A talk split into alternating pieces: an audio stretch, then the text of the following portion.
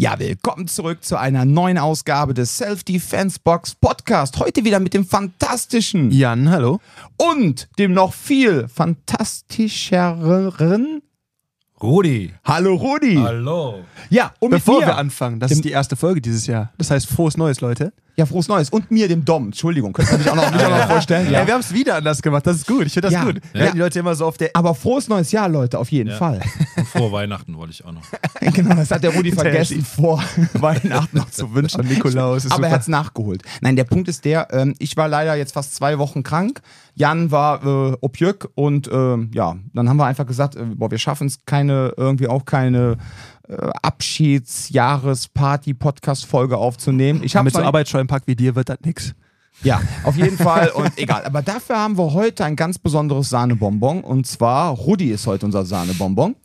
Rudi ist, ähm, ja, wie soll ich ihn vorstellen? Also Rudi ist einer der Menschen, wie gefühlt 95 Prozent der Trainer im Selbstschutzbereich gerne tatsächlich wären. Gut gestylt. Nein, also erstens sieht er blendend aus. Ja, das, äh, da fallen ja schon mal viele einfach durch, ne? einschließlich mir. Dann hat er eine tatsächliche Bundeswehr-Hintergrund, der ist nicht gefaked. Äh, wir sagen mal Militärhintergrund. Ja, und nee, stopp, stopp, stopp. Also du hast einen richtigen Bundeswehr-Hintergrund. Du Ja. warst am Anfang ja bei der Bundeswehr, kommen Ja, wir gleich stimmt. zu. Danach warst du über oder bisher immer noch in einem professionellen Contracting-Bereich unterwegs, in Hochsicherheitslagen. Ja, Kann man das so nennen? Krisen, Krisen und Kriegsgebiete, so würde ich das nennen. Oh ja, so kann man es auch nennen. Okay, genau. So. Und vor allem hat Und- der Rudi Tattoos. Und das ist ganz wichtig. und der hat Tattoos. Ja. Also ohne, also hat man keine Tattoos, dann ist man auch kein Operator. Also, Genau, dann bist du auch nicht Tactical. Und Rudi ist einer der ersten deutschen IKMF-Instruktoren. Rudi hat gefühlt alles an Combadis Instru Instructor-Ausbildungen, was so Rang und Namen hat, hat er quasi durch. Dann bist du Purple Belt im BJJ. Du hast Thai-Boxen gemacht. Ja. Also, das heißt, du bist eigentlich ähm, voll der krasse Typ. Und das Mhm. wären die meisten ja gerne. ja, unabhängig davon, dass ich ja wirklich gut aussehe. Ja. Aber ich bin äh, ein krasser Typ. Ja. Ja, nein, aber nein, um Gottes Willen, ich weiß, du bist ja ein sehr bescheidener Mensch, so wie eigentlich alle Menschen, die ich in meinem Leben kennengelernt habe, die tatsächlich was erlebt haben, die sind meistens alle sehr still und alle sehr bescheiden und zurückhaltend. Meistens die, die dick auf die Kacke hauen und wunders irgendwas erzählen, haben meistens nichts erlebt, ne? ja, sehe ich auch so. Hat mein Opa mir auch immer gesagt. Der hatte mal, die Geschichte habe ich mal vor 100 äh, Episoden erzählt. Der hatte immer äh, einen Kollegen gehabt, der hat erzählt, er wäre bei der Marine gewesen, bei, der U-Boote, bei den U-Booten im Zweiten Weltkrieg. Und dann hat er mal aufgezählt, wie viel Milliarden Bruttoregistertonnen sein U-Boot versenkt hat. Und irgendwann hat mein Opa den mal äh, so nach dem Duschen, nach der Arbeit unter vier Augen mal so, genau, so angequatscht und meinte so, hör mal Heinz, was erzählst du da eigentlich immer alles? Ich habe da mal so ein bisschen nachgehakt, das passt eigentlich gar nicht, weil eigentlich, wenn ihr so toll gewesen wärt, wie du immer erzählst, hätten wir den Krieg gewonnen, ja. So, und dann kam nachher raus, er war irgendwie in Mecklenburg-Vorpommern bei der äh, Marinefunkerei. Und hat im Grunde die ganzen Funks mitbekommen und hat dann Befehle weitergeleitet etc. Und all das, was der im Krieg so gesammelt hat, hat er dann immer summiert in seiner eigenen Wahrheit und hat dann erzählt, er hätte das alles erlebt. Ja, da gibt es ja einige Menschen, die einiges erlebt haben und viel erzählen. Ja, ne? aber da kommen wir heute noch zu. Ja. Das wird wahrscheinlich, wird diese Folge eh etwas länger werden. Also sollte sie zu lange werden, machen wir daraus natürlich eine Doppelfolge. Ne? Mhm. Sehr gerne. Auf jeden Fall, ich finde das super. Aber ich würde sagen, äh, bevor wir richtig loslegen, fangen wir doch einfach mal vorne an. Mhm. Du kommst aus dem schönen Rheinland, Richtig, aus Bonn. aus Bonn. Ha. Auf, äh, geboren, aufgewachsen, zur Schule gegangen. Ähm, irgendwann mal eine Lehre zum Elektriker angefangen, so mit 16. Ehrlich? Ja. Nicht zu Ende gemacht, weil, ähm, also dazu muss ich sagen, mein Onkel, Gott hab ihn selig, der war ähm, so in den 50er bis rein in die 70er, war der bei der Fremdenlegion und ähm, hat mich da so ein bisschen geprägt, was das Soldatische so angeht. Und da war für mich eigentlich schon klar, so mit 10, 11, 12, dass ich auch irgendwann mal Soldat werde. Also einfach nur so, ne? So Ja. erstmal so, hm, ja, geil, Soldat finde ich gut. Dann, klar, kam dann so die Teenagerphase, wo man dann gerade so in den 80ern ja auch, also habe ich mir hier diese ganzen Soldatenfilme angeguckt, ne? So Vietnam und Missing in Action. Missing in Action. Rambo. Ach ja, Ja. gucke ich immer noch. Ja, Delta Force. Delta Force mit, Mit äh, Chuck Norris. Chuck Norris genau. Yeah. Ja, da wurde ich so ein bisschen geprägt und ja, wie gesagt, dann habe ich irgendwann mal auf Druck meiner Eltern eine Ausbildung eben angefangen zum Elektriker. Dann wurde ich 18 Jahre alt. Mhm. Meine Eltern sind äh, in Urlaub gefahren und ich habe dann die Chance genutzt. Hast du eingeschrieben? Ich bin, genau, da, damals hieß das noch äh, Kreiswehrersatzamt, heute sagt man ja Karrierecenter der Bundeswehr. Mhm. Äh, bin dann schnurstracks äh, zum Kreiswehrersatzamt ge gerannt und habe gesagt, ja, hier bin ich. Äh, dann haben die natürlich doof geguckt. Ja, wie, hier bin ich? Ja, ich würde mich gerne melden, aber ich werde nur Fallschirmjäger. Ansonsten würde ich einen KDV-Antrag stellen, also einen Kriegsdienstverweigerungsantrag. Und ähm, ja, die doof geguckt, nee, nee, sie brauchen ja, müssen erstmal gemustert werden und hin und her. Aber sie haben dann lieberweise meine Daten äh, aufgeschrieben und dann äh, ja, gefühlt eine Woche später hatte ich eine Einladung zur Musterung. Meine Eltern waren immer noch im Urlaub. Musterung äh, gemacht. Danach gab es dann immer so ein Gremium von so Stabsoffizieren. Also sie haben dann mit dir nochmal geredet. Speziell in meinem Fall, weil ich gesagt habe, ich will nur Fallschirmjäger werden, ansonsten nichts. Und ähm, klar, die haben dann gefragt, warum, weshalb, warum, ne, so. Und ich so, ja, wegen, ne, Onkel war auch Fallschirmjäger und ich habe da Bock drauf, aus Flugzeugen zu springen. Und für mich ist das die Elite und da möchte ich halt hin. Und dann nochmal gefühlt eine Woche später äh, kam dann schon die Einberufung. Wie hat das funktioniert, dass du, ähm, das ist ja noch zu, ähm, zu Kriegsdienstzeiten, also wo das keine freiwilligen Basis Genau, war? Wehrpflicht. Mhm. Wehrpflicht, genau, zu Wehrpflichtzeiten. Ähm, wie kam es, dass du aktiv darauf zugegangen bist? Wäre das erst später gekommen mit der Wehrpflichtanfrage? Genau. Oder? Eigentlich, äh, ich war ja mitten in der Ausbildung. Es wäre irgendwann mal nach der Ausbildung gekommen. Mhm. Dann Ah, haben okay. Die hätten nämlich gemustert und, und sehr wahrscheinlich eingezogen. Aber dann auch irgendwo hin. Mhm. Also du hattest damals, soweit ich das noch weiß, hattest du da nicht wirklich Einfluss, wo du dann hinkommst. Mhm. Und für mich war klar, ich werde Fallschirmjäger. Also diesen, diesen elitären Gedanken hatte ich schon. Also, Und diesen Wunsch haben die dir dann auch entsprochen. Das heißt, du hast dann deine AGA gemacht und dann. nee, vorher, vorher, ne? Also Musterung, ja. Dann wurde ich einberufen, dann zum äh, Fallschirmjäger, damals noch, ähm, wie hieß es denn noch, ähm, ähm, ja, die Grundausbildung haben bei den Fallschirmjägern gemacht. Mhm. Ah, okay. Warst du dann in äh, zwei Brücken oder in. Nee, das ist, äh, wir hatten ja früher viel, viel mehr Fallschirmjägereinheiten. Also Ach so. heute ist es ja so, da haben wir zwei Brücken, genau, und Seedorf. Mhm. Äh, früher hatten wir ach, gefühlt 50 Fallschirmjäger-Standorte. Ja, Oh. Wir hatten Iserlohn, wir hatten Farel, wir hatten Saarlouis, Nagold, Kalf, ähm, Altenstadt, ähm, ach, wirklich in, in, in in der ganzen Bundesrepublik verteilt. Ne? Mhm. Und ähm, ich war dann irgendwann in Iserlohn und habe da die Grundausbildung gemacht und auch, Ja. und auch, also ich muss näher dran, ne? Ja, auf jeden Fall. Kein Sorry, Thema. Leute, sorry. Ist mein erster Podcast. So. Ja. Aber wir sind sehr Ich schwitze auch, ich schwitze auch. Trink Wasser. Ja, ne? ja, ja. In deinem Alter Beim du viel Alter. Wasser trinken. genau. Ja, ja. Ja. Ähm, wie ist das denn mit dem Kampfsport gewesen? Kam das erst später? Nee, das war. Oder hast du schon vorher was gemacht? Hm. Oder war dann quasi der militärische Nahkampf, der dann wahrscheinlich in den, wann war das denn dann? So Ende 80er, Anfang 90er? Das war ja bestimmt auch, da können wir gleich mal drauf eingehen, noch sehr abenteuerlich. Ja, ne? ja. So, wie, ich, wie war das denn? Wann hast du mit dem Kampfsport angefangen? Mit vier. Ach, mit vier. Mein Okay. Vater ähm, war auch mal deutscher Meister im Ringen. Mhm. Und der hat mich dann mit vier zum Ringen geschleppt. Und ja, gut, jetzt kannst du dir ja vorstellen, das war jetzt mehr so spielerisch. ne? Ja, ist Also, klar, hast aber nicht voll- trotzdem. Ja, ja, das war. Also, ich habe nie Fußball gespielt. Also, ich bin nicht so normal aufgewachsen wie der normale Junge vom Dorf, sondern äh, bin dann gleich in das Ringen mit rein. Allerdings ähm, durch Bruce Lee und den ganzen Konsorten war ich immer sehr angetan von diesem asiatischen Kampfsport. Und dann bin ich irgendwann mal zum Judo gegangen. Also mein Vater war da auch sehr korrekt. Also der hat mich alles machen lassen. Das war nie ein Thema. Wenn ich gesagt habe, ich möchte das gerne machen, dann hat er das auch gefördert, muss man so sagen. Wie lange hast du dann gerungen? Ah, das war gar nicht so lange. Vielleicht zwei Jahre. Mhm. Ach, gerungen, ne? Also mit vier Ringen. Ja, doch, das ist Gerangelt. gerangelt. da auch mit vier so ein Suplex. Das ist.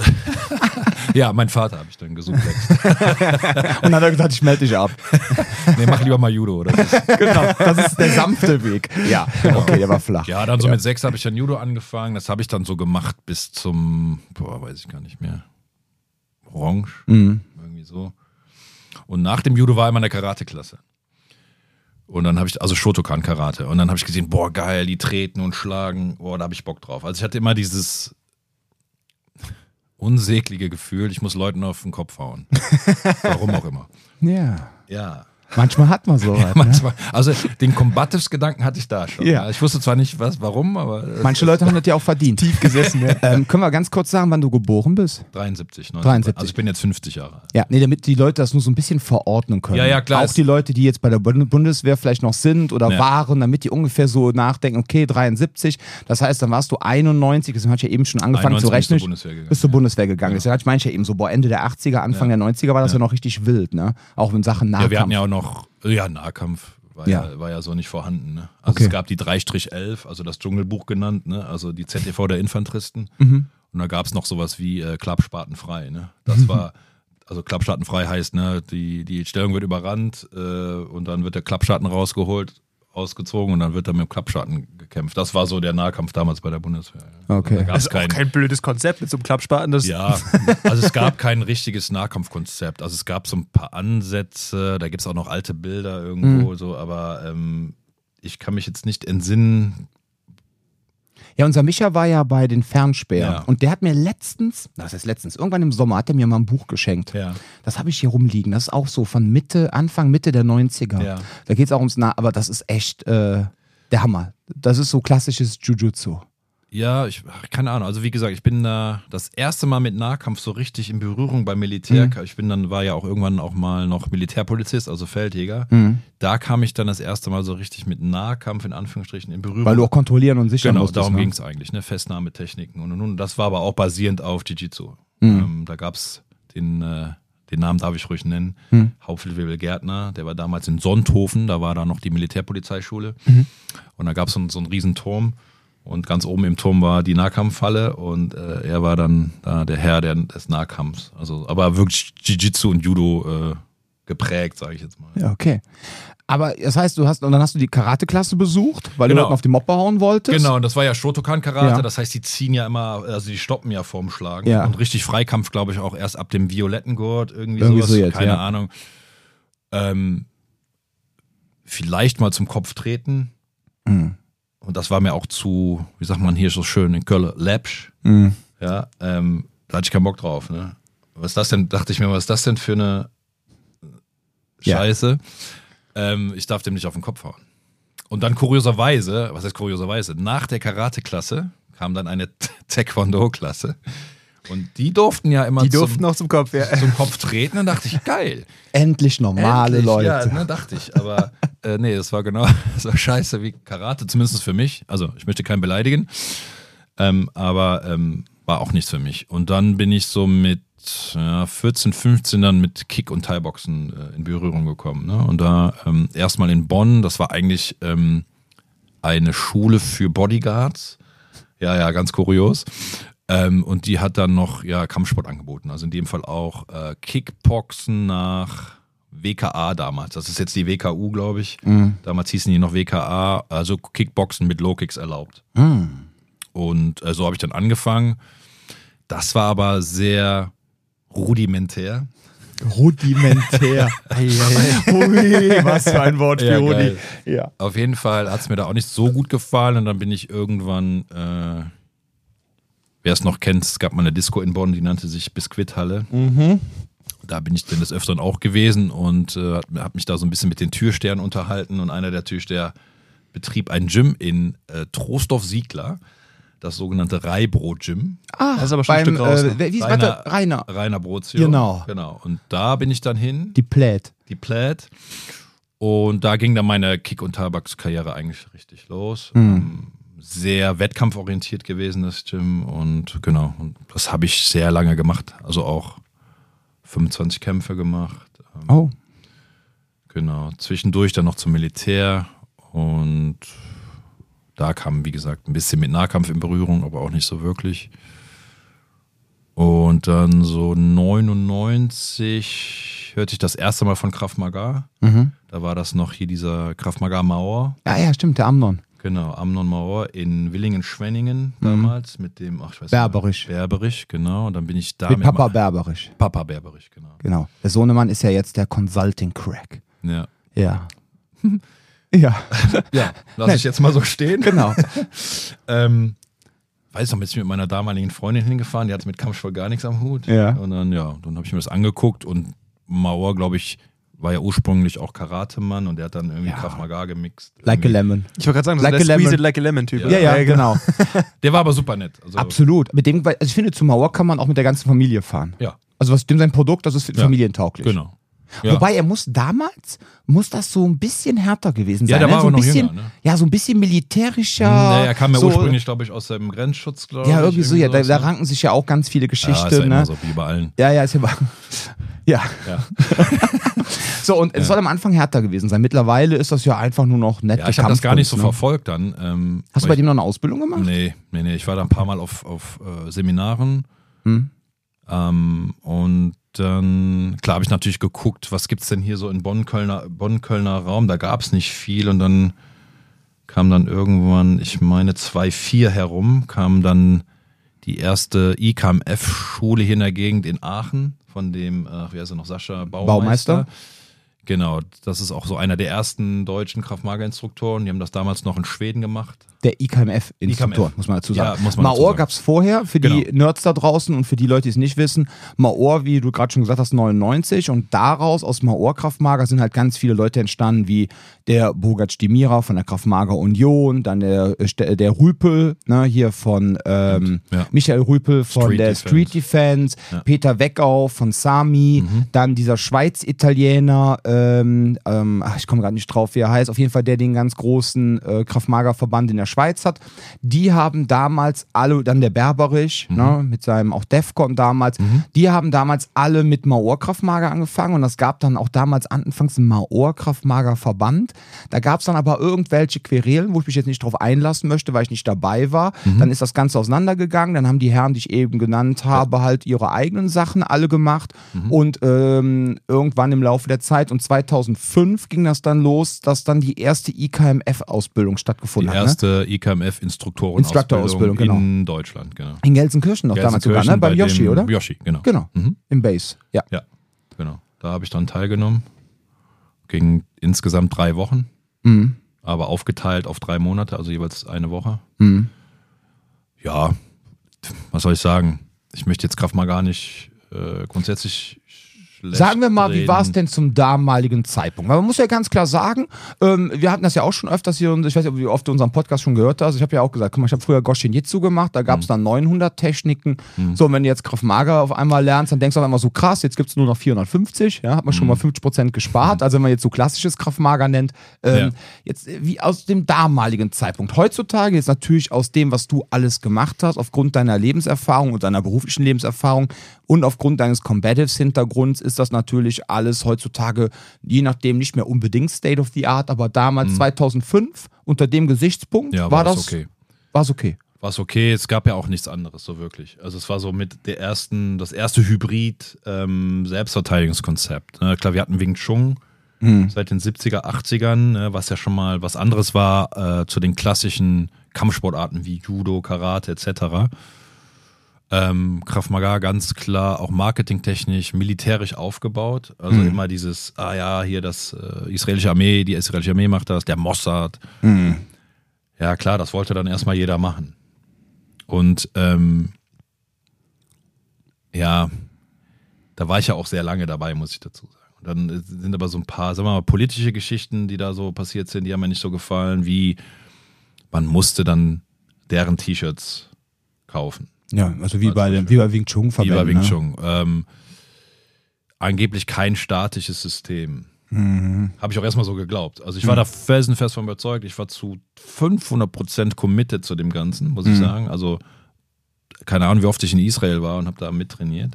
Dann wurde sich halt immer über so statische Konzepte wie Karate äh, lustig gemacht. Mhm. Aber im Endeffekt war es das, war es das genauso. Also als Beispiel Knife Defense, äh, die nennen das ja 360 Grad Mhm. Defense, was einfach nur ein statischer Block ist. Ja. Wie beim Karate auch. Das, das heißt nur anders. Ja, ja. Und man macht ein bisschen mehr Druck nach vorne, dieses Bursting. Ja, und, das ist dann der und, und Unterschied. gleichzeitig ein Counterattack. Ja, Ja. Also, ja, alles cool. Es ist, ähm, ich habe es dann so nach fünf Jahren begriffen und mir hat auch die Politik innerhalb dieser, dieser Föderation nicht so gefallen Mhm. und dann bin ich meine eigenen Wege gegangen. Aber da gab es ja auch schon die Abspaltung, ne? 2009 rum. Mit KMG? Mit der KMG und dem ganzen Kram und Krav Maga Worldwide, wo er nachher also auseinandergebrochen ist. Das Ja. kam, Da war ich aber, glaube ich, schon raus. Da warst du schon raus? Ja, ja. Okay. Ich, das, ach, das war auch wieder nur mit Geld. Und Natürlich geht immer nur ums Geld. Äh, Es geht immer, entweder geht es entweder geht's ums Pre- Prestige und oder Geld. Was ich aber total interessant finde, ist, ähm, dass du sagst, ich war damals zu 500 Prozent davon überzeugt, ne, was ja vollkommen in Ordnung ist. Ja. Aber man muss ja ganz klar sagen, du hast beim Rainer, beim Reibro Gym trainiert, ja. Ja, ja. Da gab es richtig Fratzengeballer. Ich kenne den Laden auch noch, ähm, allerdings dann von Anfang der 2000er, weil ich damals mit meinem Trainer Barker schon mal rübergefahren sind und wir haben da drüber so Trainingssparringkämpfe gemacht mit Leuten von ihm. Alles gute, ehrliche Leute, aber ich finde es halt dann total faszinierend, wie es dann im Grunde diese Kraft-Mager-Typen damals alle hinbekommen haben, dass die sogar Vollkontaktsportler, ja, die eigentlich aus nicht ähm, kooperativen Systemen kamen, trotzdem dazu irgendwie mit ihrem Marketinggeschwafel so, Ja. so dumm gelabert haben, dass wir nachher alle geglaubt haben, dass das Ganze wirklich unkooperativ Ja. ist, was da stattfindet. ja, lustig, ne? Wie die es geschafft haben, Ja. oder?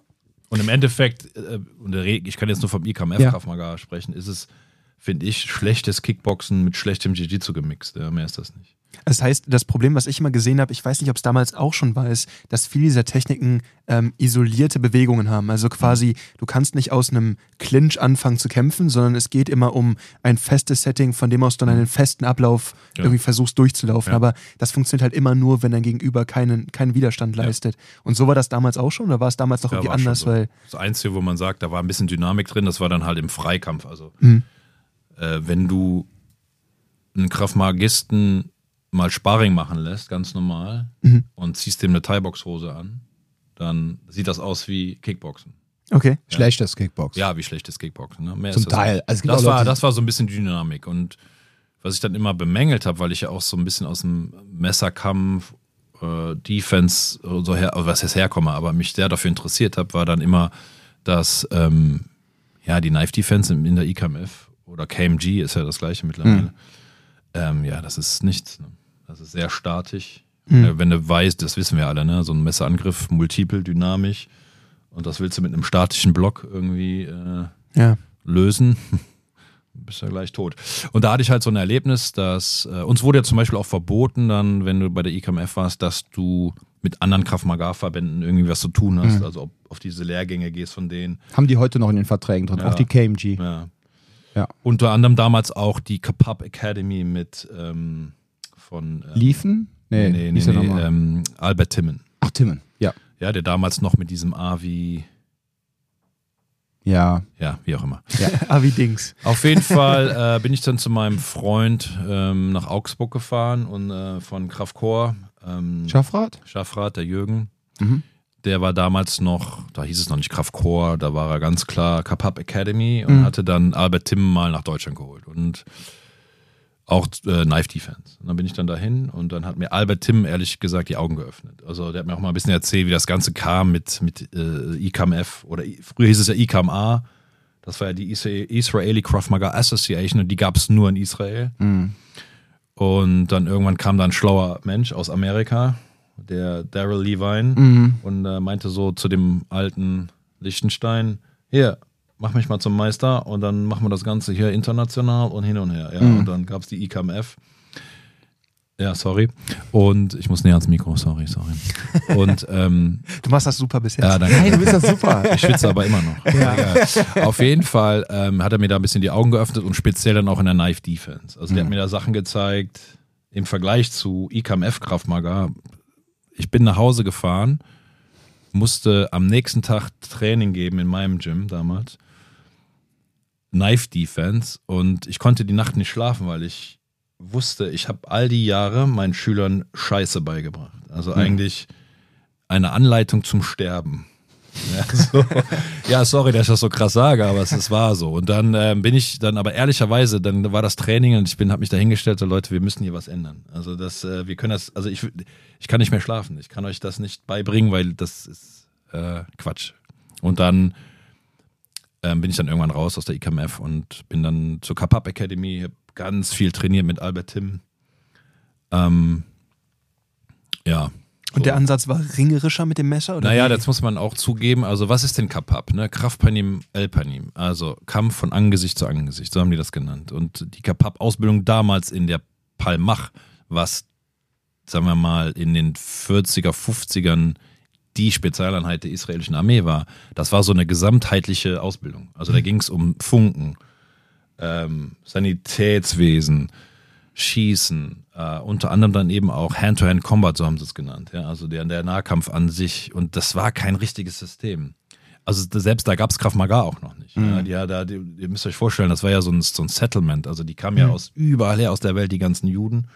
Und jeder brachte was mit. Ja. Boxen, Judo, Karate, was auch immer. Und die haben das einfach nur zusammengemischt. Ja, und dann waren ja noch die Briten da, die haben denen Die auch noch ein Briten, bisschen genau. Defendo gezeigt. Genau, Defendo damals, genau, das Ja. kam auch noch dazu. Und Aber das wird ja alles totgeschwiegen in diesem ganzen großen Marketing-Blabla des Krav Maga. ja, ja, klar. Ja, ja.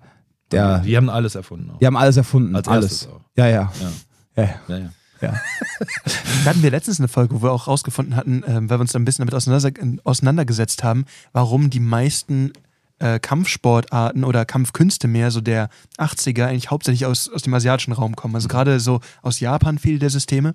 Und da haben wir uns auch gefragt, so, hey, es muss auch sowas geben, was quasi in Deutschland damals auch irgendwie als waffenloser Kampf äh, stattgefunden hat. Und dann haben wir nämlich das eine oder andere gefunden und da merkst du, die sind halt gestorben, weil die haben das Marketing nicht dahinter Ja. gehabt, wie zum Beispiel halt die japanischen Kampfkünste. ja absolut. Und da merkst du halt, gibt's ja auch, aber irgendwie dann, ah nee, leider ist das, das, das ist alles japanisch damit. Naja, es wird auch immer alles vergessen. Ne? Es gibt so große Namen auch in Israel. Michael Horowitz sagt keinem was. Ja. Horrorwitz ist schon mal ein Horowitz. geiler Name. Michael Horowitz, der hat, ähm, der hat, ähm, sagen wir mal, das Nahkampfkonzept der israelischen Armee damals mit aufgebaut. Und das Mhm. war ein Boxer. Ja, und auch selbst Imi Lichtenfeld, Ja, Stein, Feld, Feld, ja. Ich habe eben Stein gesagt. Ne? Ne, Liechtenstein ist äh, das Land da und die Steueroase in Ja, ich bin äh, so sein. Ja, ja. Ich bin so lange da raus, ich Ja, befasse mich damit gar nicht. ist Lichtenfeld, ja. sorry. Der war ja im Ursprung auch äh, Wrestler und Schwimmer, ne? Olympischer Schwimmer und was weiß ich. Ne? Und Judoka doch auch, oder? Ja, und der Vater war Polizist und äh, ähm, damals in Bratislava und die haben das alles mitgebracht. Ja. Das, war, das gab es ja noch nicht als Konzept. Ja, ja. Was Imi dann gemacht hat, er war dann der PT-Trainer, also der, der Sporttrainer in der Armee. Und erst wo er dann die Armee verlassen hat, da hat er ja die IKMR gegründet. Ja, also es gab kein Konzept Krav Maga innerhalb der israelischen Armee. Das gab es einfach. Ja, nicht. ja, das, kam erst später. Ne? Eben. Aber gut. Aber man konnte es gut ver- verkaufen. Ja, haben sie ja dann auch. Haben sie ja auch. Und Absolut. äh, wie gesagt, dann kam ich mit Albert Timmen da, Kapap, der hat mir ein bisschen die Augen geöffnet. Und was ich eigentlich sagen wollte, wo Albert Tim, ja klar, der war bei der, ähm, ähm, ach, wie heißt denn mal diese israelische Spezialeinheit, wo die sich auch als Frauen verkleiden und dann gehen die. Fauder? nee, Fauder ist ja die Serie, ne? Nee, Fauder, die Einheit heißt aber Also so. auch Fauder? Es gibt Ja, eine ja. Faul und es gibt noch eine andere. Ja, warte mal, so super streng geheim und Ja, also die Fauder Ähm, machen das ja unter anderem auch. Shabab, Shabab, glaube ich. Ja, die gibt, ja, ich bekomme. Ach ja, wie auch immer. Ist egal. Da war er ja und da ist er ja natürlich auch mit Nahkampf in Berührung gekommen. Aber Ja. das moderne Kapap, äh, wie es die Kapap Academy, Academy damals gemacht hat, äh, darf man nicht vergessen, ähm, wie heißt denn der noch? John Kleinmann, Mhm. auch ein äh, amerikanischer Jude, der aus New York kommt, ursprünglich, ähm, ja, Straßenkämpfer würde ich mal sagen.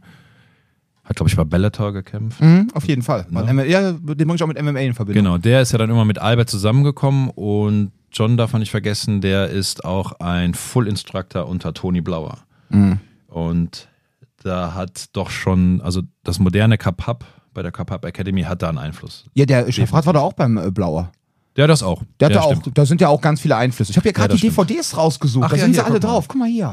Ja. Kapap-Workshop, deutsch-israelisch-amerikanische Selbstverteidigung. Boah, das ist mal ein langes Wort. Deutsch-israelisch-amerikanische Selbstverteidigung. Mhm. Und hier habe ich auch noch das äh, neue strategische Selbstverteidigung, Krav Maga, Kapap, Crazy Monkey Defense mit Jürgen Schaffrath. Das Wo hast Foto. du die denn gerade hergezogen, Alter? ich Dieses die- Regal, ne? da sind Sachen drin. Ja, da, da findest du auch äh, Leichenteile, da findest du alles drin. Das ist unglaublich. Also wenn du irgendwas suchst, wenn du irgendwas brauchst, falls du einen neuen neuen Arm brauchst, einfach nur da oben rechts findest du neue Arme. Rechts Prothesen. Ja, ja. ähm, aber guck mal, ist er nicht süß? Das Foto ist doch schön, oder? Ja. Ja. Der sieht heute nicht mehr so aus. Nee, nee. Ja, gut, das Alter hat überall reingeschlagen. Also, ich ne? muss dazu sagen, also ich mag ja Jürgen super. Ne? Also Ey, ich, er war damals dabei bei der, bei der ersten IKMF-Instruktorausbildung. Äh, war der auch dabei? Der war auch dabei. Ja, aber auf dem Bild sieht er aus, als würde er einen Wachturm verteilen, oder? also, äh, Jürgen, jetzt nichts gegen dich, Alter, ja, aber das Schöne Bild. Schöne Grüße, echt, Jürgen. Ja, äh, ich glaube, ich werde das Bild mal äh, reinsetzen. Ja, mach mal. Ja. Und dann stelle ich drunter, die Frage bei Instagram in die Story, welchen Beruf hat diese Person? Ja, wenn wir jetzt, ich könnt, wir könnten jetzt aus dem Nähkästchen plaudern, was er nein, beruflich macht. nein, das machen wir nicht, weil wir, äh, er ja okay. auch im behördlichen Kontext Ja. unterwegs ist und dann Genau. wollen wir jetzt hier nicht zu viel aus dem Nähkästchen plaudern. Ne? Ja. Aber wie Ich find gesagt, das- äh, da wurden mir die Augen geöffnet und Ja. dann habe ich die EKMF auch verlassen. Bin aber ja zwischenzeitlich ja noch äh, im Ausland unterwegs gewesen. Also da war das eh mit meiner, mit meinem Gym damals und auch oder meiner Nahkampfkarriere auch so ein bisschen, ist das dann ein bisschen eingeschlafen. Ne? Diese ganzen Ausbildungen, du hast ja das Business in Bonn, ne? Genau. Ähm, diese ganzen Ausbildungen, die du sonst noch gemacht hast, du warst ja auch mal bei Jim Wagner, Jim Wagner habe ich gemacht. Dann warst du Lee bei Morrison habe ich Lee gemacht. Morrison, bei Wetzel von Red Jerry Zone. Wetzel, Red Zone Threat Management. Genau, warst du bei Craig Douglas? Craig ISA Matrix? Douglas war ich nie, ISR Matrix habe ich nur mal ein Seminar besucht, Ja. aber jetzt nie die Instruktorenausbildung gemacht. Ne? Ähm, ja, Die hast du dann quasi immer so mal bis um die Welt gereist, wenn Genau, du und dann- unterwegs warst und dann hast du einfach mal irgendwelche Seminare gegeben. genau. Ja. So. Ja, was man halt so Ich, macht. ja, mein Gott. Ich meine, hat ja war eh einen war Reisepass, der immer aktuell Ich war war. jung und hatte das Geld. Ja, auf jeden Fall. Was ich mal so interessant finde, ist, Ja. wenn gerade die IKMF ähm, oder auch andere Kraft-Maga-Verbände sich so stark darauf stützen, einmal, wie du vorhin gesagt hast, wir haben das alles erfunden Mhm. und zum anderen, this is the way mäßig, genau so und nicht anders hat das zu laufen. Mhm. Wenn ich jetzt zum Beispiel mit Sharia, habe ich letztens nochmal drüber gesprochen, wir haben telefoniert und da meinte er auch so, hey, irgendwann habe hab ich auch mal diese 360 Defense gesehen. Das haben die uns auch damals irgendwann gezeigt. Mhm. Ja. Und irgendwann haben sie halt gemerkt, funktioniert nicht und es dann angepasst. Und was ich so interessant finde, ist, dass die israelische Armee dann irgendwie solche Moves irgendwie irgendwann ausmustert, was anderes reinbringt, wie auch immer sich da anpasst. Aber die IKMF oder andere äh, Verbände dann starr darauf festkleben bleiben, das ist, wie wir es gelernt haben, so hat das zu funktionieren. Mhm. Also du merkst halt, diese Systeme sind da irgendwie darin gefangen, dass sie irgendwie genau auf diesem Grundsatz hängen bleiben. So war es vor 50 Jahren. Genau, das ist, ähm, wie du schon sagst, ist ja ein System. Ja. Das System, da gibt es dann ein Curriculum Mhm. und danach hat das dann abzulaufen. Das ist ja kein, Okay. ist nicht wie Kapap oder Combatives auch, was ja ein Konzept ist, was ja auch immer lebt. Mhm. Ja, selbst, also das haben wir früher auch gemacht im, in, in meinem Konzept, wenn, wenn mich gemerkt, also sagen wir mal, Dominik kommt zu mir und zeigt mir irgendwas und ich bin davon überzeugt, dass das funktioniert, dann habe ich das auch mit aufgenommen. Oder umgekehrt, Sachen rausgeschmissen und und und. Ja, also da war ich dann nie so, wo ich dachte, ah, nee, nur so ist das System und das muss so sein. Ja. Und äh, das hat man früher mal so gesagt, wir sind kein technikbasiertes System, was Krav Maga ja eigentlich im Ursprung ist, sondern wir sind ein äh, prinzipienbasiertes Konzept. Was aber nicht stimmt, ja. Doch, doch, doch, doch. Also Ein Konzept? wie- Ich habe viel mit, mit, mit Du. Prinz- Ich jetzt. Aber ja, die großen Kraft-Mager-Verbände nicht. Nein, die Weil wenn nicht, du nein. 630 Das me- Techniken das- hast, dann. Ja, ja, das äh, meine ich ja. Ne? Die Kraft-Maga-Verbände sind eher ein technikbasiertes System. Ja, ja, genau. Und wir so Combates und was weiß ich nicht alles. Das Wir machen die Prinzipien. Prinzipien, genau. Ja. Ich möchte aber an dieser Stelle jetzt mal ganz ehrlich, ihr Lieben, ähm, ich muss also eine Sache, ich habe es nicht nachprüfen können, aber wir hatten letztens, hatten wir in unserer Kraftmager Deutschland Gruppe äh, eine Diskussion und zwar, weil ja dieser hohe KMG-Instructor aus Schweden, der auch MMA-Kämpfer ist, Ach, ähm, ja, ich komme gerade nicht drauf. Ähm, ich hätte fast Sörensen gesagt, das war falsch. nee. Smörebröt. Ne? Ja, nein. ähm, ähm, ach scheiße, ich hatte den in der Ausbildung. Also er war einer der Instruktoren, die mich damals So. ausgebildet haben. Und ähm, der hat ja jetzt sein eigenes Ähm. System aufgemacht. Das heißt, er hat irgendwie Hybridkraftmager. Das soll Ahnung, wesentlich ja. MMA-lastiger sein. Ja. Und da hatte ich in der Gruppe reingeschrieben, in der Deutschland Kraftmager Deutschland Gruppe, ja, pass auf, Leute, ähm, der hat sich auch so, habe ich war gehört, der soll sich auch von der KMG getrennt haben, weil er halt jetzt mehr MMA-Einflüsse drin haben will und so. Und dann hatte sich daraufhin der Matthias Birkner von der KMG Deutschland Mhm. Gemeldet, der auch in der Gruppe ist, und hat dann seine Sicht der Dinge genannt und Mhm. hat gesagt, pass auf, ähm, ja, es gibt immer noch den 360 in der KMG, aber dieser äh, schwedische Herr soll schon bereits im Vorfeld, vor allem in Sachen Bodenkampf etc., soll er das gesamte Curriculum der KMG schon geupdatet haben. was auch immer das bedeutet. Was auch immer das bedeutet. Ich Mhm. möchte das nur an dieser Stelle einfach mal fairnesshalber erwähnen, weil ähm, wir können jetzt nur von den Dingen reden, die du damals erlebt hast, Mhm. ja. Und ähm, das, äh, was die jetzt aktuell treiben, machen, Mhm. Aber kei- kein Einblick. haben wir jetzt aktuell keinen Einblick. Ja, ich auch nicht. Ich glaube nur einfach, das Problem ist, was die alle haben, wenn die sagen Training at the Source und sie fangen an und verändern wirklich alles, dass sie dann ihren sogenannten Unique Selling Point irgendwann verlieren, weil ja, wenn sie du einfach sagen, nicht nachvollziehen ja, können. nee, weil, du, kommt ja immer noch aus weil derselben wenn du irgendwann nicht mehr, genau, ja, ja, aber trotzdem, wenn du nicht mehr sagst, pass mal auf, wir machen jetzt eins zu eins das, was wir damals mit äh, dem Großmeister gemacht haben, Mhm. äh, dann sind sie vergleichbar mit allen anderen Kraftmagerverbänden. Wisst ihr, was ich meine? Ja, aber auf sie verlieren Art und Weise, so ihre? Hä? Ist doch auf eine gute Art und Weise. Ja, aber das musst du dann auch wieder vermarkten. Und du hast natürlich das Problem, was Rudi eben meinte, wenn du einen riesengroßen Verband hast, du musst ja auch erstmal alle up to date halten. Ja. Ja, gut. Na, Also, also, die ganzen äh, Franchises erstmal wieder. Ja. Aus meiner Erfahrung raus oder aus meiner Geschichte heraus, das war ja damals, warum ich es verlassen habe. Also ich habe das ja angesprochen mit dem Knife Defense. Ich Ja. habe gesagt, das können wir so nicht machen. Wir, wir schulen etwas, Mhm. was nicht funktioniert. Mhm. Lass uns doch das Knife Defense Konzept ändern. Mhm. Und dann wortwörtlich, nein, machen wir nicht, weil es lässt sich doch gut verkaufen, das Curriculum. Also warum sollen wir was, Ja. never change a running system so ungefähr. Und äh, das war für mich dann auch nochmal ein Grund zu sagen, nee Leute, das, das funktioniert nicht. Ne? Ja, da hatten wir letztens in der Kraftmager Deutschland Gruppe auch wieder die Diskussion um diesen leidigen 360 und Ja. dann hat ein ganz ranghoher Kraftmager Instructor aus Deutschland, dessen Namen ich jetzt nicht nennen möchte, Warum nicht? ähm, hat dann auf einmal angeführt, ja, aber Jack Reacher hat doch jetzt in der letzten Ach Ausgabe auch den gemacht. Ich weiß nicht, ob ihr die Folge gesehen Nee, habt, in der. Küche. Ich bin gerade in der? Mitte der Staffel, Okay, steht, ja, dann hast du, hast du ja schon gesehen. Äh, da steht ja quasi, äh, schießt ähm, irgendein Typen, der sich in der Küche im Vorratsraum versteckt hat, dreht sich um, wird erschrocken mit jemandem, der ein Messer in den Körper rammen will, schön diagonal von oben, wie man das halt so macht. Ne? Und er blockt dann mit der linken Hand einen klassischen statischen Block nach oben, hat aber in der rechten seine Glock und pumpt den anderen direkt um. So, und das war dann die Argumentation dieses sehr extrem ranghohen Kraftmager-Instructors. Dass das Krav Maga war, oder? er meinte so, ja, guck mal, der hat ja sogar das, die haben das ja sogar bei Jack Reacher gezeigt. Da Also erstens, so, ist alles, das jetzt was man bei Jack Reacher zeigt, ist automatisch richtig. Das ist ganz kurz. Jack Reacher und John Wick, wenn das da drin gezeigt wurde, muss das Ey, funktionieren. John Wick hat Casey gemacht, bist du lala? ja, ich meine ja nur, ne? So, John Wick hat Casey gemacht. Nicht John Wick, nein, der andere Jack Reacher, der kleine, der so, abgebrochene ja, Scientologen ja. Jack ja, Reacher. ja, ja. Nee, Ähm, John Wick hat Tom BJJ Cruise. gemacht, Tom der hat Cruise. Gracie gemacht. Ja, hat der. nein, jetzt wird durcheinander gekommen. Jetzt bin ich ganz aufgeregt. Mensch, du bist ganz wuschig geworden Ja, mit dem Thema. kleine Männer mit schwarzen Haaren. aber, aber der Krav Maga 360 Block ist ja der gleiche Block wie beim Karate. Ja. Also wie kann man dann sagen, Nee, oh, nee, nee, das war stimmt nicht. Den haben die erfunden. Und das so. Witzige ist, ich habe Da musst du dich irren, Rudi. und wisst ihr, was das Witzige ist, Männer? Ich habe mal mit ein paar Jungs gesprochen aus dem WT. Die haben einen ähnlichen Blog oder auch, ich glaube sogar, boah, jetzt erschlag mich da draußen bitte ich glaube sogar im Jeet Kundo, dass die quasi, wenn jetzt der Schlag von rechts kommt, dass die dann aber selber rechts einen Schritt raus machen, blocken so ein bisschen mit der linken Seite und schlagen mit der äh, rechten selber zu. Das war geil, viel ist Zuhörer, Das ist wenn Maga? Ähm, also das kommt irgendwie aus dem Wing Chun. Ähm, ich weiß jetzt nicht, wie So, das stell dir mal heißt. vor, du nimmst beide Arme hoch machst einen und machst Spear. den Spear. Oh. Wer hat's erfunden? Ja, die Schweizer. Wenn Ja. ich mich frage, gerade, du kommst ja auch, oder du hast ja auch deine Grappling-Erfahrung, bist du ja BJJ oder Luther Livre Hintergrund? Also mit oder ohne BJJ. die? BJJ, okay. Und da denke ich mir halt auch, du hast ja auch so Gameplans. Also du hast ja normalerweise so äh, Offensiven, Counteroffensiven und dann wiederum wird da durchvariiert. Und da frage ich mich halt auch, eigentlich ist das doch auch nicht auf Konzepten basierend, sondern im meisten, in meisten Bereichen eigentlich auch wieder ein System. Du hast, du hast A's und du hast B's und darauf hast du wiederum äh, Antworten. Klar. Und da frage ich mich, warum ist das eine Sache, die auf dem Boden so wahnsinnig gut funktioniert und im Stand so wahnsinnig schlecht? Naja, aber du, du machst ja selber äh, Bodenkampf, ne? Du weißt ja auch, das sollte ja immer im Flow bleiben. Das stimmt. Das, Das du stimmt. machst ja nicht eine Technik, so eine statische Technik am Boden und das war's, sondern Ja. das funktioniert nicht, also musst du im Flow bleiben. Bis du dann irgendwann die Position hast, also die Überhand, um dann eine Submission zum Beispiel anzusetzen. Ja. Das heißt, du bist ja schon also, eh, sehr, also eigentlich doch sehr dynamisch.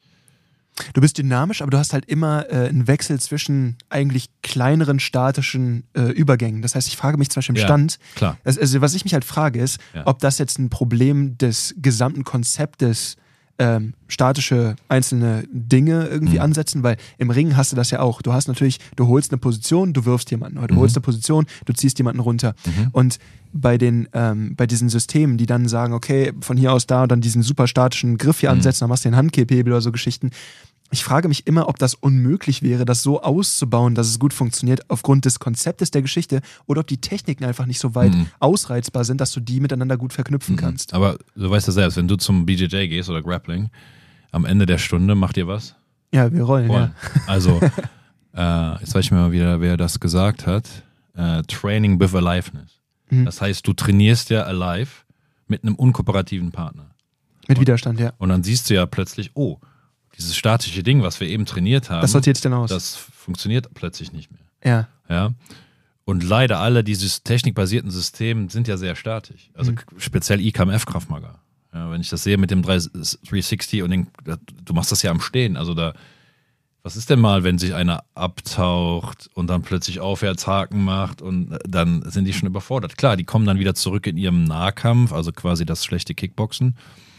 Aber ähm, die trainieren nicht mit, also wie hat das immer genannt? Slowfight. Die haben ganz viel Slowfight gemacht. Also Sparring sehr langsam, was ja auch mal okay ist, um Sachen auszuprobieren, damit du keine Angst haben musst, dass du gleich eins in die, in die Fresse kriegst. Ja, aber du musst ja auch mal, du musst ja auch mal Sparring machen. Mal scheppern. Wie auch immer das aussieht. Also es muss ja, ob jetzt mit Regeln, ohne, keine Ahnung, du musst doch, also ja, Ja, also sonst, sonst wie soll das funktionieren? Und beim, beim, beim, beim Grappling ist das ja immer.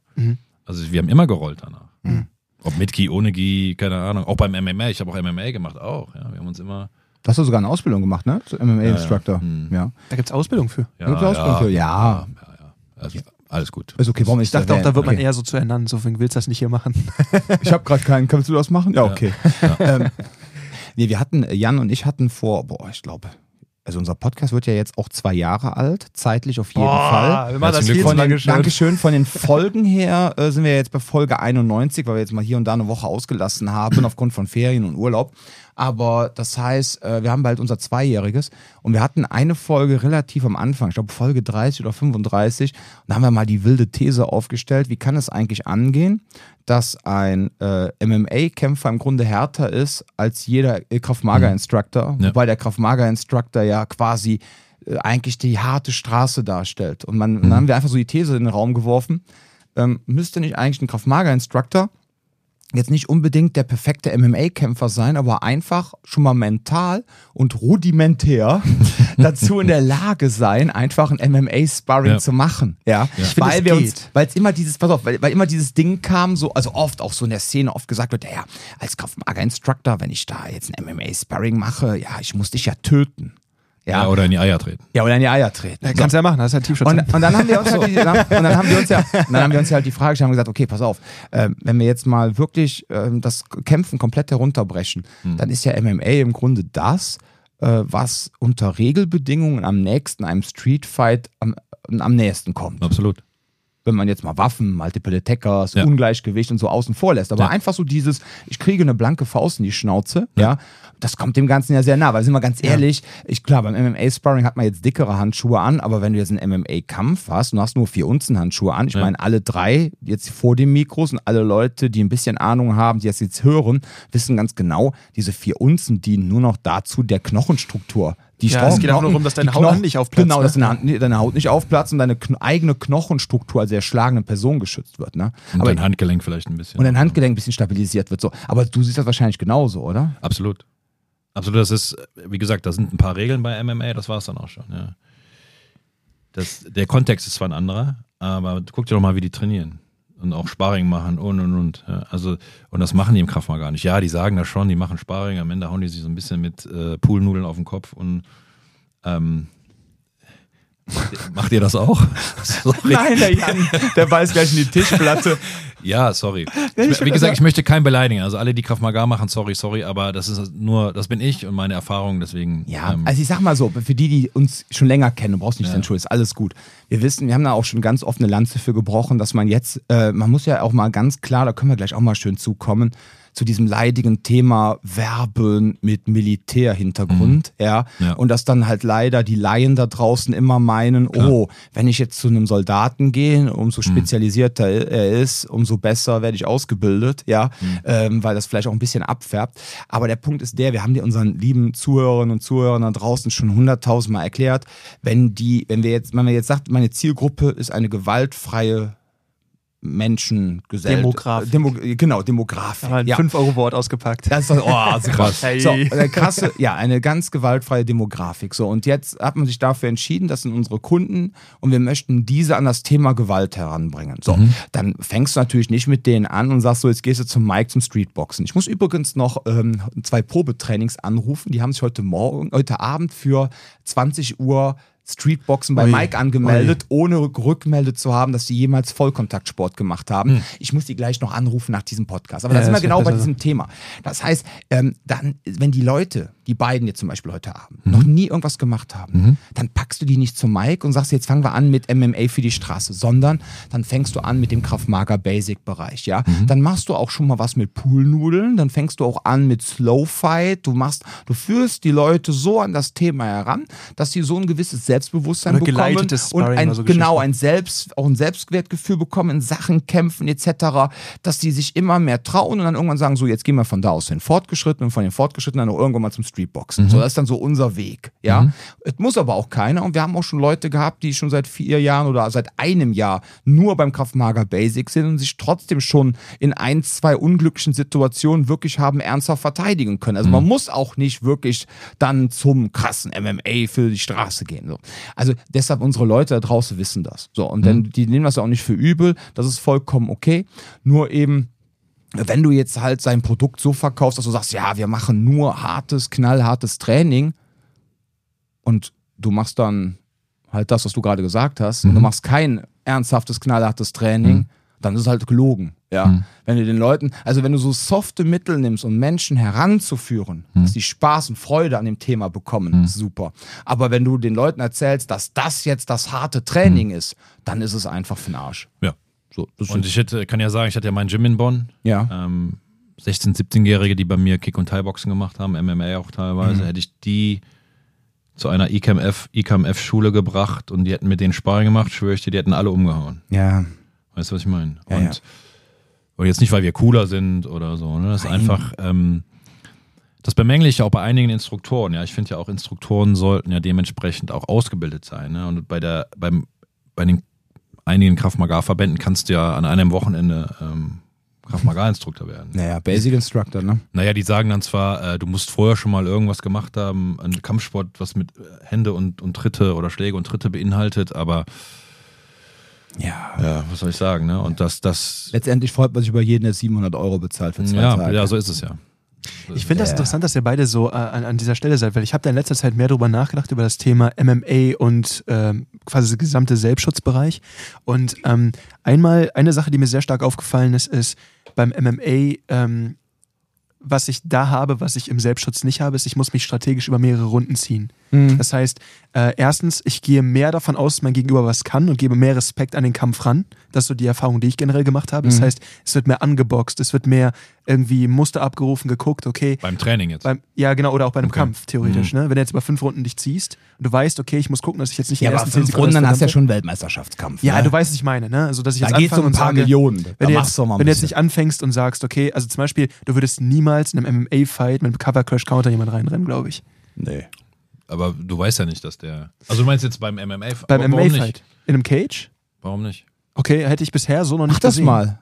Machst Ja. einen Kampf gegen McGregor, machst einen Cover Crash Counter, Super. haust den K.O. Ja, weißt du auch damals Hey, gegen den? Cowboy, Cerrone, Ja. wo er da mit den Schultern schön. Ja. Ja, Also okay. da kommen manchmal Sachen vor. Also Und alle, die ganze Welt hat diesen verfickten Schultercheck gefeiert. Ja, so hat der Motto, boah, mal krass, man kann auch mit einer Schulter zuschlagen. Auf einmal hast du wochenlang auf Instagram nur noch Videos gesehen, wo Leute Ja, trainieren, mit der Schulter zu Schultercheck. schlagen. speziell bei den Krav Maga schon, weil die haben sie erfunden. Ja, stimmt. Das- Die Ja. haben auch alles erfunden. Ja. Nee, aber das finde ich so interessant, weil ich denke mir halt zum einen, du, du, du portionierst dich ja nochmal ein bisschen anders, glaube ich, im MMA-Fight, Ja. als du dich auf einer Straße. Und das ist das, was ich immer zu dir sage, ist so. Natürlich ist MMA, reines MMA, wenn du jetzt ein gut erzogener Mensch bist, der sehr gut sozialisiert ist und jetzt einfach mal das Gefühl hat, im Rahmen seiner Jugendlichkeit, er muss mal gucken, wo er in der Nahrungskette steht. Jetzt geht er zum MMA, findet da Gefallen dran und wird zum geilen MMA-Kämpfer. Super. Wenn der jetzt in eine Straßensituation reinkommt und kommt wirklich an ein paar abgebrühte Jungs und hat Hooligans. kein, genau, und hat keine Ahnung vom Dreckigkämpfen, hat keine Ahnung von Messern, hat keine Ahnung von mehreren, wird der Hops genommen. Wirst du, bist du jetzt in To- Bonn-Tannenbusch groß geworden? Wie ja.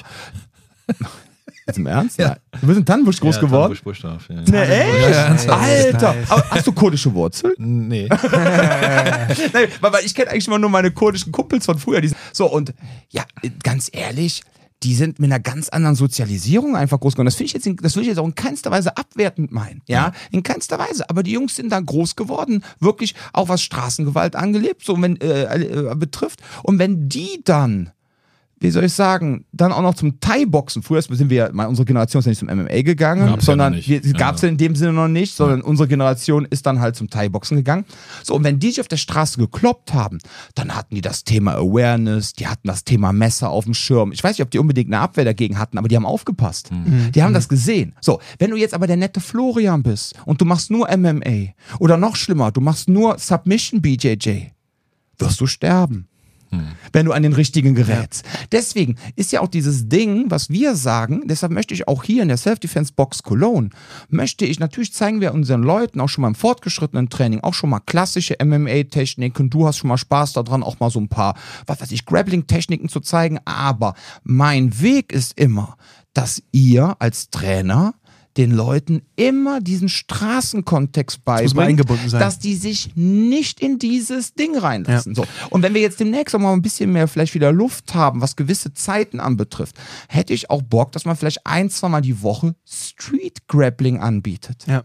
Und dann macht man Grappling-Training, aber wirklich in diesem Straßenkontext. Das heißt, Viel man wird Defensive, viel Schlagen. Richtig, viel, man wird, man kommt in die Situation rein, wie kann ich mich daraus wieder schnell lösen und fange jetzt nicht an, meinen sportlichen Gameplan Ja. zu zücken. So, darum geht's mir. Ja. Das, das merke ich halt immer jetzt gerade bei dem Grappling, was ich im Moment wieder intensiver mache, dass einmal ähm, Total sportlich, oder? gewiss, ja, super Ja. sportlich, rein wettkampforientiert, ne? Aber da merkst du halt, zum, oder außer beim MMA, da ist noch mal ein bisschen mehr drin, aber ähm, du merkst halt erstens, du kannst dir Sachen erlauben, die du sonst nicht erlauben könntest, den Kopf freilassen zum Beispiel, wenn du das auf der Straße machst, kriegst du einen Ellbogen rein, das ist so ein Thema. Und äh, zum anderen, du versuchst ja nicht aufzustehen, sondern du versuchst eine Submission zu ziehen. Das heißt, dein Ziel ist ein ganz anderes. Und dazu kommen dann noch so Geschichten wie, das habe ich letztens beim MMA gelernt, fand ich ein cooles Konzept, wenn du in so einer Halfguard drin hängst, ne, du bist unten, du coverst dich nah an dem anderen, du willst ganz nah ran, aber mit anderen so ein bisschen aufzumürben, für wenn man später wieder aufsteht, die ganze Zeit mit der Hacke in die Wade rein. Das ist so in dem Moment erstmal nicht ganz so wild, wenn der wieder aufsteht, hast du ihn für die Runde geschwächt. Das sind so Kleinigkeiten, wie du dann auch gewisse Impulse setzen kannst. Das kannst du aber im Wettkampf-Grappling nicht machen oder darfst du da nicht. Ne, gewisse Sachen sind dann auch wieder cool, zum Beispiel auch wenn du merkst, du bist auf dem Boden, du willst ihm Luft abschnüren, dann coverst du den Mund oder fängst an, deinen Oberkörper auf den Mund zu drücken, damit die einfach schlechter Luft bekommen. Das hat vielleicht eine gewisse Anwendbarkeit, aber du willst ja schon lange wieder hoch. Wenn du das machen kannst, willst du ja schon wieder stehen. Richtig. Und das ist halt der Unterschied. Da merke ich auf jeden Fall, ne, deswegen denke ich halt auch so, MMA hat, hat da seine, seine Daseinsberechtigung, gerade auch für die Härte des Trainings. Du drillst wie bekloppt, was dich einfach in allen Bereichen besser macht. Du ähm, rotierst auch so Geschichten wie, es kommen Takedowns, du musst Takedowns äh, verteidigen, von da aus musst du eine Counteroffensive starten, alles schön und gut. Aber es gibt halt immer noch so einen Rahmen, wo ich merke, gewisse Sachen darf ich entweder beim Grappling oder beim Sparring zum Beispiel nicht, du darfst nicht auf den Hinterkopf, gewisse Sachen kannst du auch beim Training einfach nicht machen. Du kannst jetzt beim Training nicht einfach anfangen, mit Ellbogen zu schlagen. Ne, Das heißt, ich gewöhne mir wieder so ein reines Boxen an, wo ich auch merke, nee, die Ellbogen sind super wertvoll. Das sind so Kleinigkeiten, die sind schwer zu trainieren, Ellbogen im Kampf zu werfen, finde ich persönlich. Du kannst sehr stark padden, aber so ein Ellbogen, wenn der gut kommt, die kannst du andeuten, aber wenn du die wirklich durchziehst beim Training, dann gibt es echt Verletzungen. Deswegen, oder kennst du das anders? Wie, wie, wie habt ihr das gelöst mit, mit Ellbögen beim Training? Wir haben die einfach gemacht. Habt ihr einfach gemacht? ich schätze halt, dann, so, dann könnte die Na, Ausfallquote hoch Scheiß, also das, gut jetzt, wie gesagt, ich bin ja schon was älter, aber Ja. wir hatten diese Probleme früher nicht. Wir haben uns Ellenbogenschoner angezogen, Kopfschutz und dann haben wir uns da drauf geklopft. Ah, ihr habt Kopfschutz angehabt. Ja. Stimmt, weil wir machen ohne Kopfschutz, deswegen denke ich mir so, Ja, aber da, damit kannst du halt die Cuts vermeiden. Ja, ja, also ein K.O., äh, K.O. kannst du da auch gehen. Ja. Also ist Ja. auch passiert. ja. Also ich möchte jetzt nicht damit angeben, aber ich war jetzt auch schon ein paar Mal K.O. Also wir haben damals einfach Sachen ausprobiert. Also, Hm. Ja, da ich drüber da, da, ich, da war ich noch gar nicht in diesem Combative so drin, sondern einfach auch, auch draußen. Also wir sind rausgegangen Ja. und, und haben uns irgendwas angezogen und manchmal auch nicht. Ähm, und haben uns auf die Fresse gehauen. Aber nochmal zu dem ganzen Thema. Ähm, es kommt ja auch mal anders, als du denkst. Ja, du, kannst dich, du kannst dich darauf nicht vorbereiten. Also Ja. du kannst natürlich Ja. trainieren, trainieren, trainieren, bist auf einer gewissen Art vorbereitet, aber es kommt immer anders, als du Mhm. denkst. Und da gebe ich euch mal ein, ein kleines Anekdötchen. Ich habe ja auch mal Türe gemacht, Mhm. unter anderem auch in Bonn. Und ähm, da stand ich halt da und dann machte einer Ärger. Und das war einer von einer ganz bekannten Ringerfamilie aus Bonn. Also man wusste, man kannte die Mhm. und man wusste, das sind alles äh, Cracks, also Bundesliga-Ring und und und und und. So, er macht jetzt einen Lauten mit mir, also fing mit mir an. Und ich so, okay, Obacht, Ringer, der shootet gleich in meine, in meine Beine rein. Also habe ich mich so positioniert äh, und eigentlich darauf gewartet, dass der mir in die Beine shootet. Was macht der kleine Penner? Haut in die haut Fresse. mir in die Fresse. ja. ja. Weil er gesehen hat, dass du vorbereitet Nee, weiß ich nicht. Deswegen hat er gestellt wie so ein nein, da ist ja dieses Schwein. Prinzip, dass Menschen von, von Hause aus ja Headhunter sind. Mhm. Du kannst ja wirklich vieles trainiert haben, aber es kommt, glaube ich, immer wieder darauf zurück, dass du dem, also auch ich, wenn, ich habe so viel trainiert in meinem Leben, ich habe so viel in meinem Kopf, aber ich glaube, wenn ich da mal so richtig ausraste und meinen mein Hebel umlege, dann bin ich auch ein Headhunter. Also dann will ich den, dann will ich den ausnocken. Mhm. Da denke ich gar nicht drüber nach, irgendwo reinzushooten oder noch einen Kick zu machen oder Erstmal was Rücken immer. holen, genau. Ja, bam, bam, bam, und dann bin ich da drin. Ob das jetzt gut ist oder nicht. Also ich habe mir da auch schon die Hände aufgeschlagen, ja, aber ähm, damit habe ich gar nicht gerechnet. Ja. Und deswegen ist immer so, ja, du kannst ja so vieles trainieren und MMA, ja, MMA ist cool zu trainieren für die Straße. Ja, nutzen wir ja viele Techniken, aber dann sind wir wie bei den Grundprinzipien. Ne? Es ist immer mehr als einer. Es sind Waffen involviert. Ich will, wenn ich auf dem Boden bin, so schnell wie möglich aufstehen. Ich fange jetzt nicht an, mit dem da rumzugrappeln und irgendwie einen, einen Armhebel oder einen Choke zu machen. Das ist das, was ich eben meinte. Ne? Ja, ich muss da hoch, weil da sind noch drei andere, die mir gerade vor den Schädel treten. Genau. Deswegen sehe ich MMA immer so ein bisschen, ne? Also klar, man sollte das mit dem Sparring irgendwo, aber es, es hat immer Ja, so auf bestimmten jeden, es ist eine gute Basis, definitiv. Ach so, okay, also ja, ich ja, will ja okay. nicht sagen, dass das, dass das Grundauf verkehrt ist, aber der Kontext ist ja ein anderer. Ja. Gle äh, gleiche Gewichtsklassen, da ist ein Referee, ähm, ich habe ein bisschen Schutzausrüstung, äh, Matten, auf die ich mich rumrollen kann. Mach das doch mal. Mach doch mal in Köln Mhm. Karneval mit Bürgersteig, Glas, was auch immer und dann rollst du dich da mal rum. Also das möchte ich sehen, ja, sorry. Nein.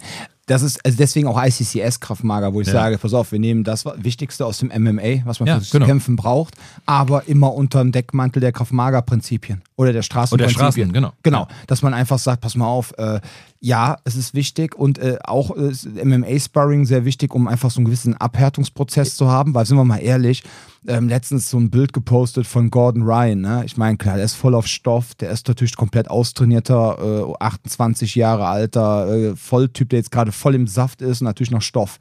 Aber wenn du diese durchtrainierte Maschine siehst, dann meint er so, ja, wenn ich mit untrainierten Menschen kämpfe, ist das so, als wenn ich mit Kindern spiele.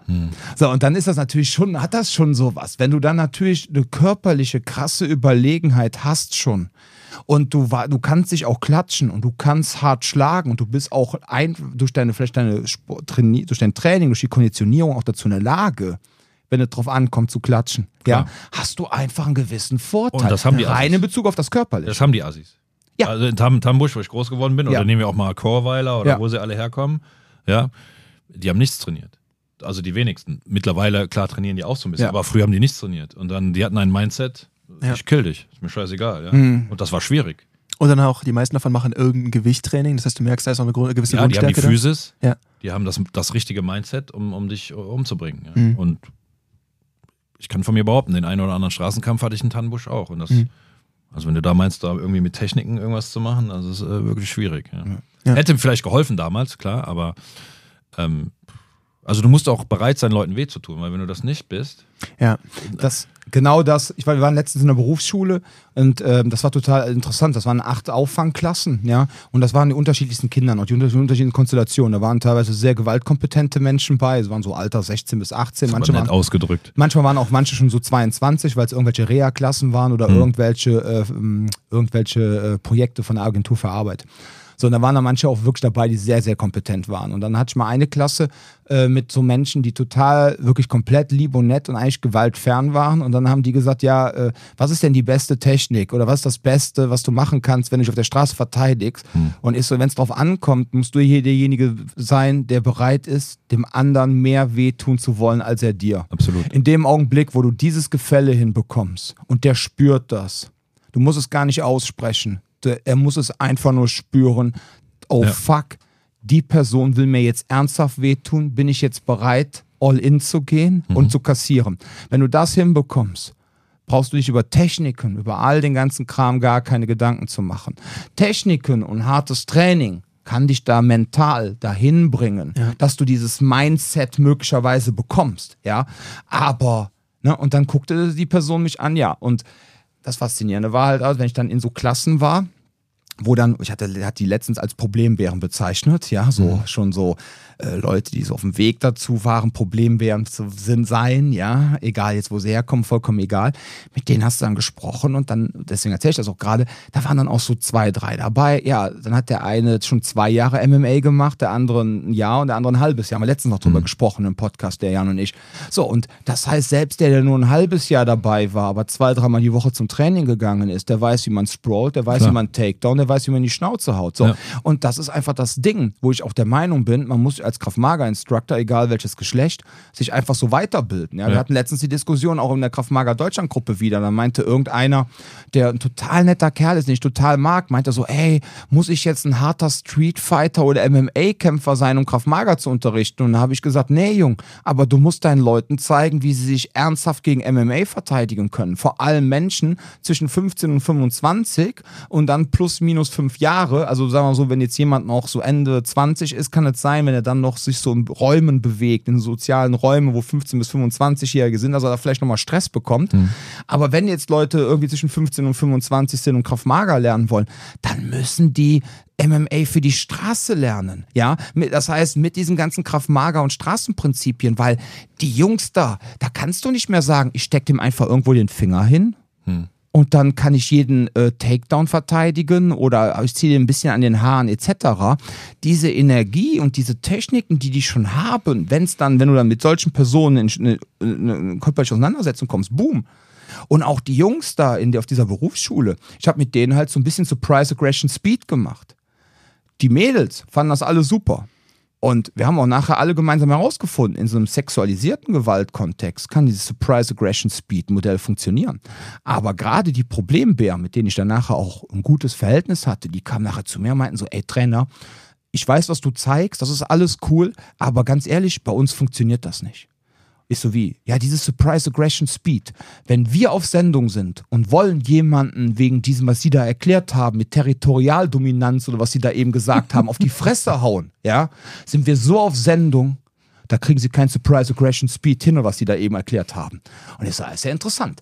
Gut, das sind natürlich dann aber auch so Typen gewesen, mit denen hast du auch keinen Bock, Stress zu bekommen, weil mhm. da ist ein richtiges Fratzenquader. trotzdem etwas, aber, wo, wo aber es ist ein ja. wichtiger, wichtiger Hinweis. Ob das jetzt relevant ist für einen 45-Jährigen, der abends mit seiner Frau ins Theater gehen möchte, möchte sich sicher fühlen, ist die andere Frage.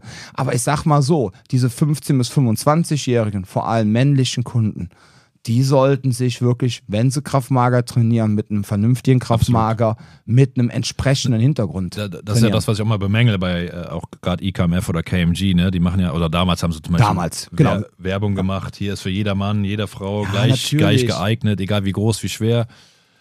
Na, guck mal, jetzt bin ich 1,95 Meter und wiege zurzeit 120 Kilo. Mhm. Ja, wenn du da jetzt ein 50 Kilo Mäuschen hast. Oder Mäuserich, ist ja egal. Oder Mäuserich, ja, ja, sorry, genau. Ist ja vollkommen egal. Und ich setze mich auf den drauf und mache jetzt Ground and Pound, dann haben die ein Problem. Ja, mach mal für dich ist halt auch jedes System halbwegs anwendbar. Das ist nochmal der Punkt dabei. Ne? Da merkst du auch so, wenn du halt Sachen siehst, das habe ich hier bei ein, zwei anderen äh, ähm, Systemen auch gesehen, wo dann merkst du, so, das funktioniert, solange du diese körperlichen Voraussetzungen hast, dann ist das cool. Ja. Aber sobald man halt weniger als das ist, weniger äh, stark ist, oder wenn, wenn das eingeschränkt wird, dann funktioniert das Ja, absolut. Und deswegen kann es ja nicht funktionieren. Wenn ja. du dann so ein statisches System hast, was ja. auf, auf ein Curriculum basiert mhm. und es ist für jeden gleich. Wie soll das funktionieren? Genau. Also musst du da ja in der Theorie individuell auf jeden eingehen, mhm. in der mhm. Theorie, oder du arbeitest eben mit Grundprinzipien. Und dann ist wieder der ja, Punkt für andere Krav Maga-Bereiche oder generell für Selbstschutz, ähm, wenn du dann aber den Anspruch hast, Leute irgendwie auszubilden, die entweder physisch überhaupt nicht fit sind oder halt ja. körperlich unterlegen sind, ja. dann kommst du an den Punkt, wo auch MMA an seine Grenzen stößt. Habe ich heute noch gehabt, einen Fireman's Carry. Der Typ, mit dem ich das gemacht habe, der hat 95 Kilo gewogen, den habe ich nicht gut hochbekommen. Mhm. Einfach weil das ein super aufwendiger Move ist, das quasi mit jemandem, der schwerer ist als man selbst, irgendwie zu machen. Und da merkt man halt auch so, ist cool, wenn man das mit jemandem macht, der ähm, den man dann auch hochbekommt. Aber da ist dann wieder dieser Punkt, wo man merkt, ja, da brauche ich auch eine gewisse körperliche Fitness. Und da ist dann auch die Frage an, als Trainer, welchen Anspruch darf man da an seine Kunden stellen, was die körperliche mit, was es angeht, was jemand schon mitbringt in sowas. Naja, oder du bietest das Training so an. Also oder so, dass genau. Die, das war ja damals so die Grund- oder ja, eine der Grundsäulen bei Kapap auch, ja. Also, dass der Körper spielt ja eine Rolle. Also klar, du kannst natürlich ein gutes Mindset haben, aber wenn der Körper da nicht mitmacht. Ja.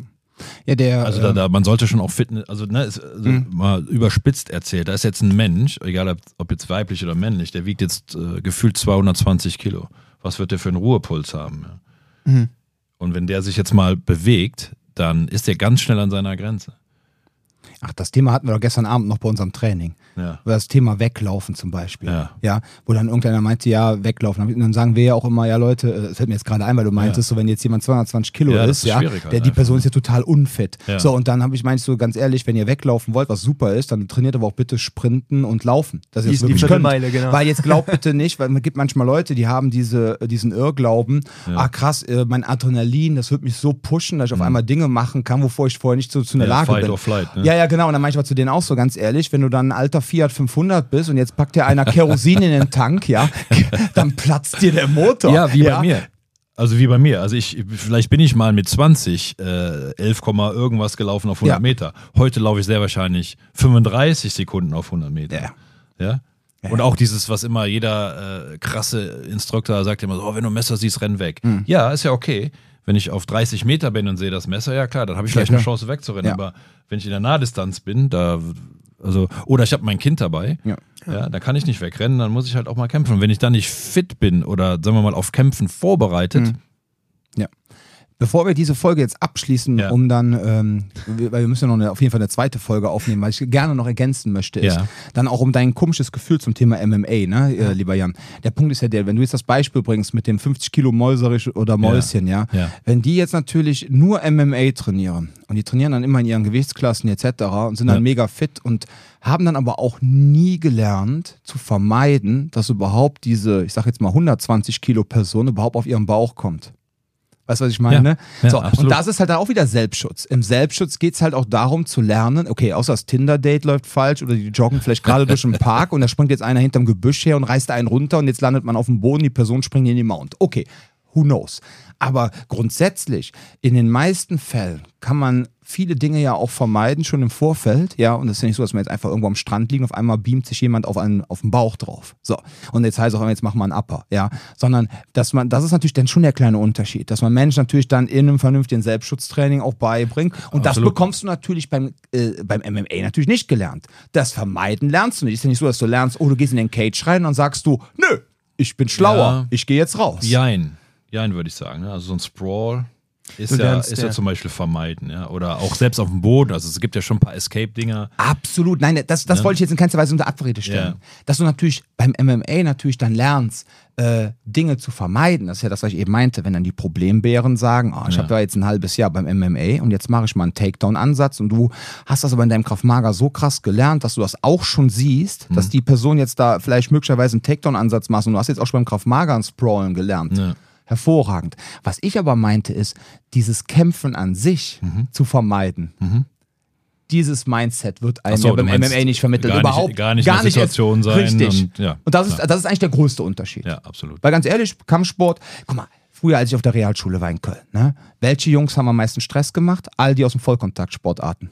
Weil die wie so kleine Kampfhündchen drauf kondiziert sind, kämpfen, kämpfen, kämpfen. Das war bei mir genauso. Richtig. Echt witzig. Der war Also total die ich kenne, entspannt. die gut kämpfen Die? Jiu-Jitsu-Leute, ja, wir reden jetzt von 10 bis 13 Jahre.